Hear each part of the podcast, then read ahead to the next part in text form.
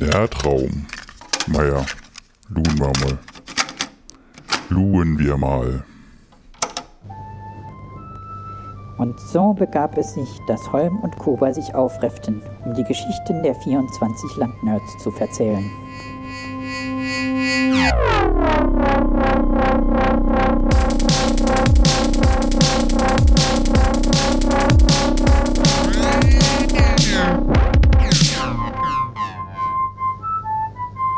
Ist der Nerdraum Adventskalender. Und wir öffnen ein weiteres Türchen. Wie immer ähm, begrüßen euch der Kuba. Hallo. Jetzt hättest du müssen sein und der Holm. Dann hätte ich gesagt, grüß Gott. ja, dann machen wir es nochmal. Heute? Nö, das machen wir nicht nochmal. Und als und zu Gast haben wir den Tomik. Hallo Tomik. Ja, schönen guten Abend. Es hat ja schon super geklappt am Einstieg. Ja, das, das wüsste ja keiner, weil es wird ja geschnitten, aber jetzt wissen sie es ja doch. Hallo Tomik. Ja. ähm. Tomik, äh, da bist du. Wer bist du? Was machst du? Was ja. möchtest du uns erzählen?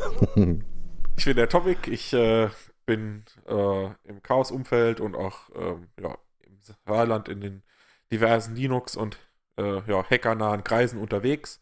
Äh, beruflich hat es mich in die Systemadministration, auch im Bereich Netzwerk verschlagen. Ähm, über das Chaos-Umfeld bin ich dann irgendwann in die äh, Videogeschichten reingerutscht, das heißt ins Video Operation Center, sowohl vom CCC als auch dann irgendwann habe ich dann noch das Videoteam vom OpenSUSE mitgegründet. Da dieses Jahr aber leider äh, keine Veranstaltungen stattfinden vor Ort und somit auch der Bedarf nach äh, ja, Aufbau und Abbau von Technik vor Ort mit der Betreuung dann auch vor Ort äh, ein bisschen weniger geworden ist, ähm, ja, habe ich mich dann dieses Jahr äh, im März, April, äh, in die heiße Phase von Coronavirus losging, mit äh, dem Thema 3D-Druck so ein bisschen beschäftigt.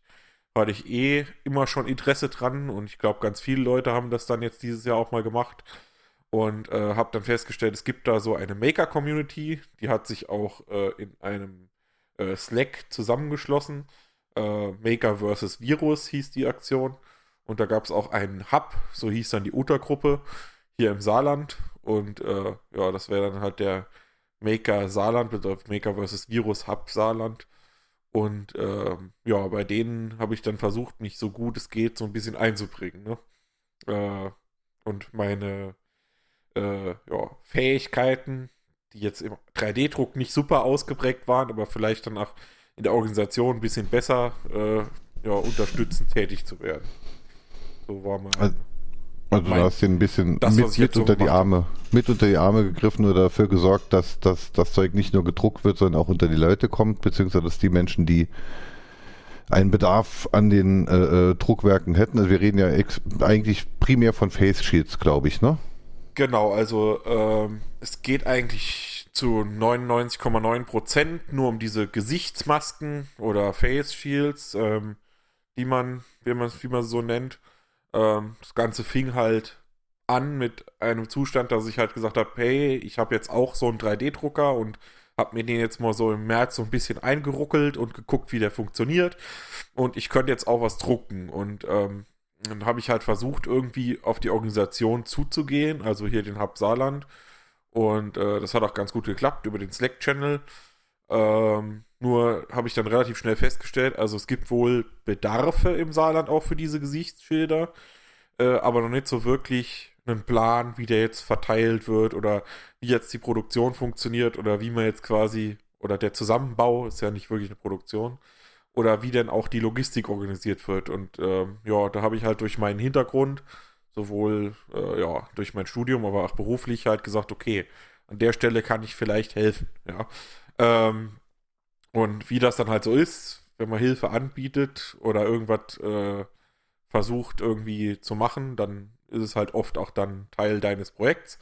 Und das immer dann, äh, bin ich dann mit äh, drei Leuten, vier Leuten, haben wir dann da so einen kleines Orga-Team gebildet ähm, ja, und haben dann das Ganze versucht ans Rollen zu bringen. Das hat auch, äh, soweit ich sagen kann, glaube ich, ganz gut funktioniert.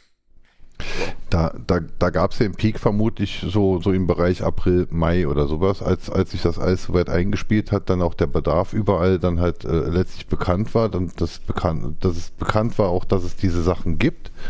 Wie, wie hat sich denn ähm, danach so entwickelt? Weil das, das sind ja so Sachen, ähm, in der heißen Phase bekam ich recht viel von der von den ganzen Geschichten mit, ähm, aber es hat sich tatsächlich jetzt so so ja, gefühlt irgendwie ein bisschen aus meinem aus meinem Umfeld entfernt, äh, ob es jetzt die 3D-Druck, die Face Sheet Community jetzt halt noch so aktiv gibt oder ob einfach der ja, quasi der Markt dann halt irgendwann äh, ausreichend reagiert hat, dass, dass dieses äh, äh Ehrenamt, was es ja ist, äh, nicht mehr unbedingt notwendig war. Es ist ja eigentlich so ja, The Dawn of Zivilgesellschaft habe ich es irgendwann mal gelesen oder genannt. Ich weiß nicht. Ja, ich glaube, ähm, zum Zeitpunkt jetzt, wo wir also im Dezember 2020 miteinander sprechen, hat sich äh, wieder, wieder, wie man das so schön sagt, der Markt das geregelt. Äh, also es gibt jetzt ausreichend viele Angebote für Face Shields, die aus dem oder Face Shield ähnliche Masken, die teilweise natürlich schlechter sind als die, die 3D gedruckt waren. Da sieht man auch so das ein oder andere äh, windige oder sehr lustige Modell, das dann irgendwie für viel Geld verkauft wird ähm, und irgendwie nur aus einem Stück Plastik mit einem Stück äh, Folie davor besteht. Aber äh, diese Dinger sieht man immer wieder im Supermarkt und äh, auch sonst überall, wo man so hingeht und läuft. Ähm, auch die berühmten äh, Dreckschleudern, die so nur vor, vor, vor Nase und Mund sind, aber die Öffnung in die falsche Richtung haben. Sieht man jetzt auch leider immer öfter. die Güllewerfer, wie man ja genau. genau, die Güllewerfer, ja, ja, ja. Ähm, ähm, ein Grund, warum ich meinen, meinen Lieblingsbäcker gewechselt habe, weil ich. Halt ja, ist leider so ein bisschen schwierig. Äh, das ist also so, der Markt hat dann halt auch nicht nur positive Eigenschaften hervorgebracht, sondern auch, man sieht, nicht alles wurde super geregelt. Äh, aber tatsächlich äh, ist, also da jetzt zu dem Stand jetzt, sind halt viele Leute mit Alltagsmasken unterwegs oder in den Bereichen, wo es notwendig ist, gibt es halt jetzt aus, ausreichend FFP2 oder FFP3 -Masken. Und, und wer das Schild dann trotzdem möchte, der kauft dann eins von 3M oder von, von wer auch genau, immer da von den Großen dann halt aufgesprungen ist, natürlich. Wenn jetzt jemand noch ein Shield möchte oder braucht, dann hat er, glaube ich, jetzt auch schon eins. Und das lässt sich ja reinigen äh, oder die Folie halt austauschen. In dem Fall ist es halt danach so, dass es jetzt nicht in die Unendlichkeit produziert werden muss. Zudem haben sich ja so Initiativen aufgetan, äh, wie in äh, Fechter zum Beispiel, wo das Ganze dann industrialisiert äh, worden ist äh, über ein gemeinnütziges Projekt mit mehreren Firmen auch. Und äh, dass das halt dann, äh, ja, da sind halt die Stückzahlen andere als die, die im 3D-Druck äh, erzielt werden. Ne? Ähm, genau, aber äh, unterm Strich kann man sagen, hat sich eigentlich, äh, glaube ich, der, der, der 3D-Druck jetzt dann so langsam beruhigt. Das fing schon relativ früh an, so Mitte Mai, Anfang Juni war dann halt so die Welle, die erste Welle so in Anführungszeichen vorbei. Ne? Man hat gemerkt, die Zahlen gehen nach unten, die Leute werden wieder ein bisschen entspannter. Und äh, somit hat dann halt, ach, äh, ja, die ganze. Ja, ja, und viele, viele hatten dann halt einfach ihre Masken. Genau, also ich, viel, mein, mein, mein Zahnarzt bekam ja auch eine aus dem, um, aus dem Kontext, aus dem Umfeld jetzt. Äh, äh genau, ne? das war zwar, glaube ich, nicht direkt von Makersaal, aber halt, also aus dem Hackerspace, ja, von daher aber ist es ja. Genau, aus dem Hackerspace, genau. ja. Äh, also die, die sind ja auch Teil oder unterstützen das Projekt ja auch. Also Maker Saarland ist ja jetzt kein Verein oder so, sondern ist halt so ein, so ein loser Zusammenschluss von 3D-Druckern, ähm, die aus allen möglichen Bereichen kommen. Ja, also tatsächlich äh, hat dann so Mitte Mai, äh, Anfang Juni halt das Ganze so glaube ich, die Menschen auch nochmal äh, bildlich gesprochen durchgeatmet und halt einfach gemerkt, okay, wir können jetzt aufhören, äh, wie doof äh, Sachen zu drucken und zu produzieren.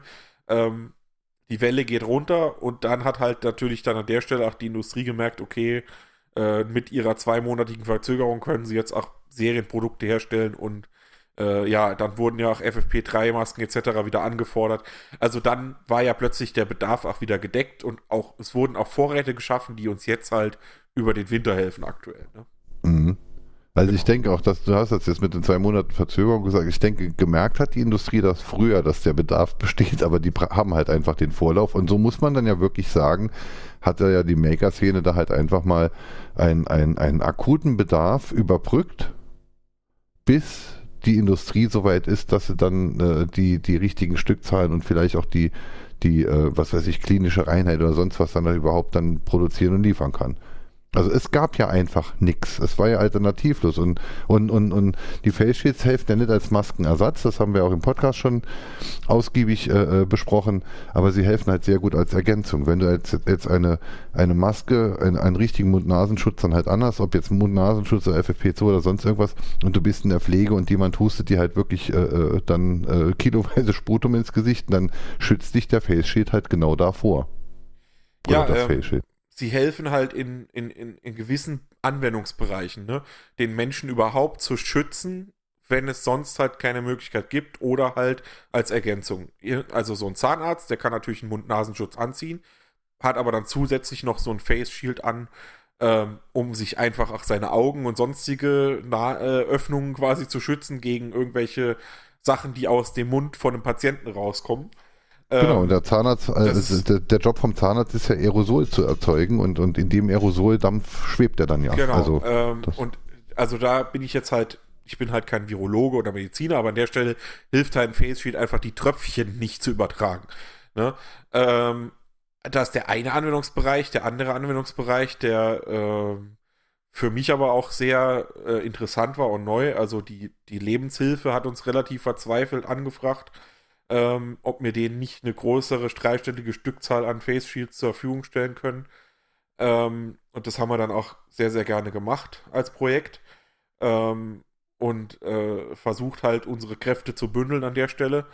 Äh, da auch nochmal Danke an alle 3D-Drucker und alle Unternehmen und Vereine, die uns da unterstützt haben, weil das war alles nicht so mal eben so, aber es hat dann doch geklappt und die haben halt eine größere dreistellige Stückzahl gekriegt für ihre Pflege ähm, mit äh, für die Menschen mit Behinderung, weil das Problem ist, ähm, gerade in äh, in dem äh, Kindergartenbereich oder auch in dem Arbeit in der Arbeit mit Jugendlichen mit äh, geistigen Behinderungen zum Beispiel, haben die die Feststellung gemacht, dass sie keine Maske anziehen können, weil die Kinder oder die Jugendlichen sich dann erschrecken. Und die dann, äh, und ja, nicht ausrasten, aber halt dann ihren eigenen Betreuer nicht mehr erkennen und dann halt äh, unruhig werden oder unsicher.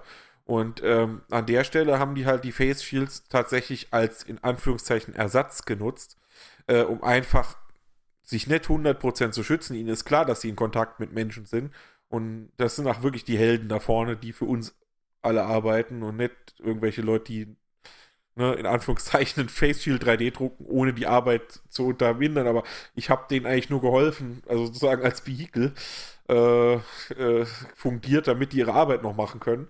Und äh, ja, die, ähm, die haben halt draußen ähm, äh, für, für uns wirklich die wichtige Arbeit gemacht, ne, an der Stelle und sich weiterhin um die Menschen gekümmert, die vielleicht dann auch weiter isoliert werden mussten. Aber da war halt so die Erzählung von der Leiterin von der Lebenshilfe, die dann gesagt hat, ja, ähm, wenn wir da sind, vor Ort, äh, und äh, wir sprechen mit denen und äh, füttern auch die Leute und äh, es ist halt mal irgendwas, dann kann es halt auch mal vorkommen, dass sie plötzlich einen halben Teller Spaghetti Bolognese im Gesicht haben, weil sie angespuckt werden oder so. Weil halt natürlich das einfach manchmal passiert im realen Alltag. Und äh, um das allein zu verhindern, genau, um das allein zu verhindern, trotzdem aber noch die Mimik übertragen zu können und mit den Kindern sprechen zu können, war halt diese Idee, diese Face Shields zu benutzen. Genau. Das ist auf jeden Fall auch ein sehr, sehr, sehr guter Punkt. Also den, den habe ich jetzt so auch noch nicht, äh, auch nicht in dem, in dem Gespräch mit Wangeleide so noch nicht äh, ja. wahrgenommen. Also es war mir jetzt. auch neu, aber das war für mich auch so ein wichtiger Punkt, wo ich gemerkt habe, okay, die müssen wir auf jeden Fall helfen, weil die haben es wirklich sehr, sehr nötig da an der Stelle. Und die hatten halt auch soweit ich weiß, zumindest keinerlei Alternativen, sich irgendwas zu beschaffen an der Stelle. Jetzt, jetzt ist das ja alles sehr nerdy und passt dementsprechend ja auch zu den, zu den restlichen Themen, die, die wir, die wir äh, halt bisher äh, zumindest äh, für den Adventskalender aufgenommen haben. Ähm, und der Nerdraum, die Nerd-Szene oder das erweiterte Nerd-Umfeld soll ja das Thema sein. Und dazu hat Kuba jetzt dann auch noch ein paar Fragen, die wir grundsätzlich jedem stellen, der hier mitmacht. Genau. Ähm, ja, ja, du hast ja schon durchblicken lassen, dass du ähm, in diversen Hacker- und Makerspaces unterwegs bist, ähm, kannst du dich dann noch daran erinnern, was so dein erster Berührungspunkt mit dieser Szene war? Also wie bist du da reingeschlittert? Was war so der ausschlaggebende Grund, der dich ja. dazu bewogen hat, da jetzt unterwegs zu sein, wo du bist? Ja, ich bin irgendwann mit 15 mit meinem mit meinem gedrosselten Roller, man sagt ach Moped oder so, äh, in die Linux-User Group gefahren, weil mich halt Linux interessiert hat und ich halt nicht wusste, wo ich da Informationen kriege. Da hatte ich zufällig was im Internet drüber gelesen, dass es sowas hier in der Gegend gibt halt und bin dann dahin. Das war so mein erster Kontakt zu Leuten, die andere Betriebssysteme auf ihrem Computer haben und ein bisschen komisch aussehen. Nee, äh, so an der Stelle halt. Ne? Äh, und äh, dann aus diesem Interesse raus ist eigentlich im gleichen Jahr auch noch das Interesse halt für den CCC, also für den Chaos Computer Club, äh, äh, entstanden. Ähm, und da war dann zufällig äh, das Chaos Communication Camp 2007, ein Jahr später. Und da habe ich die ganze Zeit halt an unserem guten Freund Fed äh, rumgestippelt, dass wir gesagt haben, da müssen wir unbedingt hinfahren. Leider hat dann der Fed äh, doch keine Möglichkeit gehabt, da hinzufahren. Habe ich gesagt, naja, okay, äh, ich bin jetzt 17, ich fahre jetzt einfach allein. So, dann habe ich mich in den Zug gesetzt, bin irgendwie acht Stunden äh, zum äh, zum Chaos Communication Camp nach Finofurt gefahren, 2007. Genau, der alte Flugplatz und war irgendwie erstmal geflasht, hab meinen Koffer irgendwie per Post hingeschickt, weil ich musste ja noch meinen Laptop mitnehmen, also ich konnte nicht so viel Taschen tragen, wie ich hinhaben wollte. Und habe dann irgendwie vor Ort an der Hermes-Station, da hat man dann vorher mit meinem Vater zusammen irgendwie hintelefoniert, äh, mit dem Taxi irgendwie meinen mein Koffer abgeholt und bin dann irgendwie zum Feld und hat dann irgendwie eine Tasche mit Zelt, eine Tasche mit Computer, eine Tasche mit Klamotten, die schon vorgeschickt war und äh, habe dann irgendwie so sieben oder äh, was weiß ich, sechs, fünf, sechs Tage auf diesem Feld verbracht und bin irgendwann voll verpeilt, noch gerade so den Zug erwischt, nach sechs Tagen wieder zurück zum Bahnhof und hätte fast noch meinen Zug verpasst. Äh, und habe dann irgendwie auch angefangen zu engeln und so, weil ich halt ja auch nicht wusste, was ich mit mir anfangen sollte erstmal. Und so bin ich äh, irgendwie in diese Szene reingerutscht, mehr oder weniger. Also war es in dem Moment quasi noch gut, dass du allein da warst, weil vielleicht sonst erst später zu einem späteren Kongresscamp oder sonst Event begonnen hättest zu engeln, weil du so ja wirklich. Genau, dadurch, dass ich da ich niemanden kannte, hab, mir ein bisschen langweilig war, weil ich halt auch natürlich auf dem Level, in dem die Vorträge da waren, äh, ne, man möchte, wenn man sich die Aufzeichnung anguckt heute, äh, hat er irgendwie ein, auch einen, einen Fee für einen Vortrag gehalten über irgendwelche Compiler-Fehler. Naja, da konnte ich halt jetzt tatsächlich mit 17 noch nicht so viel damit anfangen. Ähm, ich hatte ja auch gerade erst zwei oder drei Jahre Linux im Einsatz selber, also ich war halt noch nicht so weit und äh, technisch. Und äh, ja, an der Stelle äh, habe ich halt dann meine Zeit damit verbracht, an der Kasse Tickets zu verkaufen oder halt auch den Leuten in der Küche zu helfen. Oder einfach nur nachts Datenklos auf und zu zu sperren, damit die Leute ihre Netzwerkkabel da reinlegen können. So, so Sachen macht man dann halt. Und dadurch lernt man natürlich viele Leute kennen, die ich auch teilweise heute noch kenne. Und so ein bisschen an die Geschichte rankommen. Genau. Schön. Ich würde dann fast behaupten, dass äh, die nächste Frage ähm, ja schon fast hinfällig geworden ist, aber ich stelle sie trotzdem. Kannst du dich denn noch an dein erstes größeres Projekt erinnern? Ich meine, du hast jetzt gerade ja schon äh, eine Sache genannt. Ähm, ja, da gibt es viele Leute, die das immer noch nicht erlebt haben. Oder hast du jetzt wenn du auf, wenn du über die Frage nachdenkst, fällt dir dann was anderes ein, wo du sagst, nee, das war eigentlich so mein erstes größeres Projekt? Tja, das ist so eine gute Frage, wie man das definiert, aber so im Open Source Umfeld würde ich sagen, mein erstes größeres Projekt war auf meinem auf meinem Max Data Notebook, das ich so habe, irgendwie Linux zu installieren. Das hatte ich damals günstig auf eBay geschossen und äh, das war so der erste Berührungspunkt, warum ich überhaupt in die Linux-User-Gruppe gekommen bin, weil ich das überhaupt nicht hingekriegt habe. Also ich habe zwar Linux drauf installiert, da ging aber kein WLAN und dann hat man, glaube ich, damals noch mit so Sachen wie Endis Rapper gearbeitet.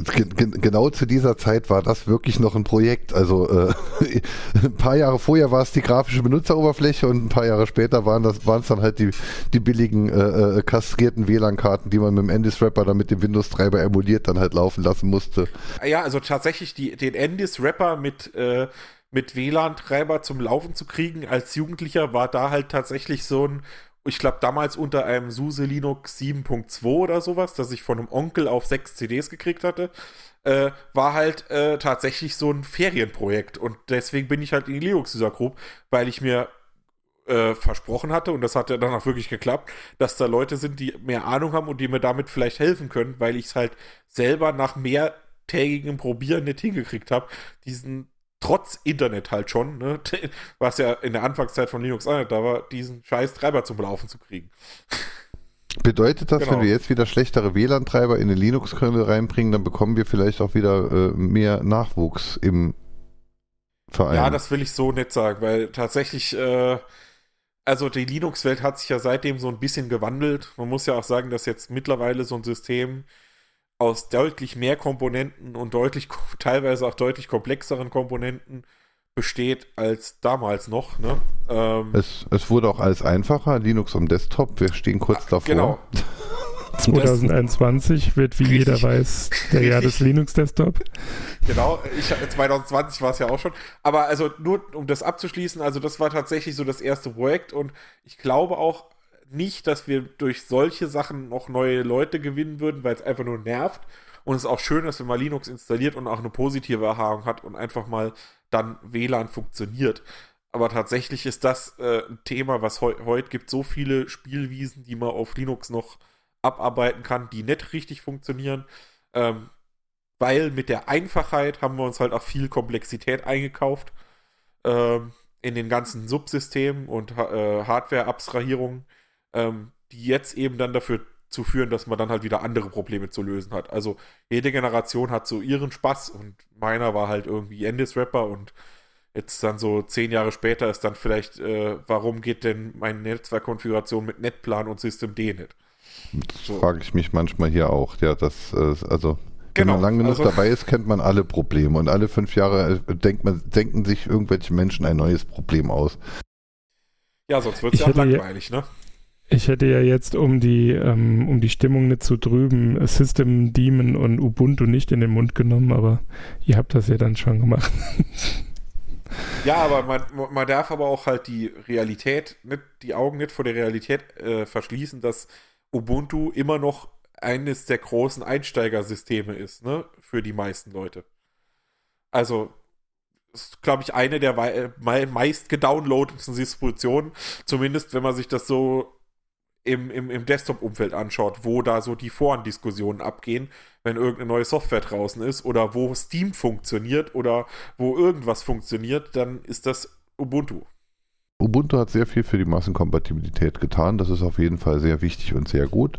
Und ansonsten ist es ja halt dann gerade in dem Bereich, ist es ja halt dann so, jeder kann sich ja wirklich dann sein System, seine Oberfläche sein und auch seine Distribution oder seinen Paketmanager aussuchen, der für seine Zwecke am besten geeignet ist. Und äh, wer, wer sowas nicht selbst entscheiden kann und nicht genau weiß, wie es geht, der nimmt sich am besten die Distribution, die der beste Freund kennt. Denn der ist es im Zweifelsfall, der einem helfen soll. Man möchte nicht hören, ich kenne mich nicht damit aus. Nehmt die Distribution, ja. die der hat, der euch helfen soll. Ja, das ist gar, keine so, gar keine so ein schlechter Tipp. Abschließend kann man dazu noch sagen, Ubuntu ist halt für mich die Distribution, die natürlich dann auch nach SUSE relativ schnell zu einem Erfolg geführt hat, weil da waren dann plötzlich Treiber drin, die funktioniert haben. Ähm, und das war dann auch so ein Tipp, mal eine andere Distribution zu vers versuchen. Das auch dafür ist Linux User Group auch viel wert. Äh, und man kann aber sagen, Ubuntu ist für mich auch eine Distribution, die äh, so die YouTube-Distribution ist, ne? Weil die ist so ungefähr zur gleichen Zeit entstanden. Ein bisschen früher, aber so mit, mit, mit der Generation, die dann YouTube-Videos gemacht hat. Und das sieht man heute noch. Es gibt ganz, ganz viele Tutorials halt auf YouTube, wo es um Linux geht. Und in 80 bis 90 Prozent der Fälle, würde ich jetzt mal aus dem Bauch raus schätzen, wird da Ubuntu benutzt. Ja. Ja gut, da war der Gen 2 Hype Train, der war da schon ähm, abgefahren. ähm, die Leute hatten halt einfach keinen Bock, drei Jahre ihren äh, Kernel zu kompilieren. Dann kam Ubuntu halt zur richtigen Zeit. Aber die haben auf jeden Fall auch etwas richtig gut gemacht. Zumindest diese Ubuntu Users Gruppe. Ähm, die haben halt eine sehr gute deutsche Dokumentation. Genau. Die also so Deutsch seinesgleichen sucht. Ja, Beides klar, die englische. gut. Ja, genau. Gut. Ähm, bevor wir uns jetzt zu sehr in Details verlieren, ähm, würde ich dir die abschließende Frage stellen, die wir jedem Gast stellen. Was magst du denn speziell an der Hacker Maker Community? Das ist eine sehr gute Frage. Spe weil speziell ist immer schwierig zu definieren. Also erstmal, also mein allerliebster Satz, den ich halt wirklich in der äh, Hacker- und Mega-Community auch irgendwie als erfüllt sehe, ist be excellent to each other. Und äh, dieses, dieser Begriff der arschlochfreien Zone, die man wirklich mal erleben kann, äh, in, in so in Live und Realität, äh, da, weil selbst wenn man dann irgendwie mal ne, auf so einem Event alle auf 700% laufen und irgendwann auch mal nach dem vierten Tag ohne Schlaf und äh, nach sieben Clubmate vielleicht auch nicht die beste Laune haben, äh, man kann sich irgendwie immer wieder zusammenraffen und am Ende ist irgendwie alles cool, ja. Also ich bin noch nie irgendwie mit einem schlechten Gefühl von so einem Event weggegangen und ich glaube, das ist das, was so die äh, ja, wie Sache gerne genannt wird, Chaos-Familie ja auch durch die Jahre trägt, ne? Ähm, das ist für mich so der, der unique Punkt, den man halt dann auch wiederfindet, wenn man mal in irgendeinem anderen Hackerspace zu Gast ist und äh, Hallo sagt und einfach mal reingeht und eigentlich auch keinen kennt. Ähm, und dann aber trotzdem halt irgendwie erstmal gefragt wird, ob man eine Mate will und das WLAN-Passwort kriegt. Das sind irgendwie so ganz, ganz gute äh, Momente, die ich dann immer wieder habe. Das kann ich für mich so als positiv verbuchen, ja. Ähm, Gerade in Zeiten wie diesen ähm, ist das eigentlich auch das beste Sch ähm, Schlusswort. Be excellent to each other. Ähm, es wäre schön, wenn man das mehr in die größere Gesellschaft tragen kann. Wir arbeiten ja dran. Ähm, wir danken dir für deine Zeit, Tomik. Danke, dass du mitgemacht hast. Ja, ich bedanke mich für die Einladung. Ja, gerne. Und dann sagen wir Tschüss und bis morgen, Holm, oder? Bis morgen. Tschüss.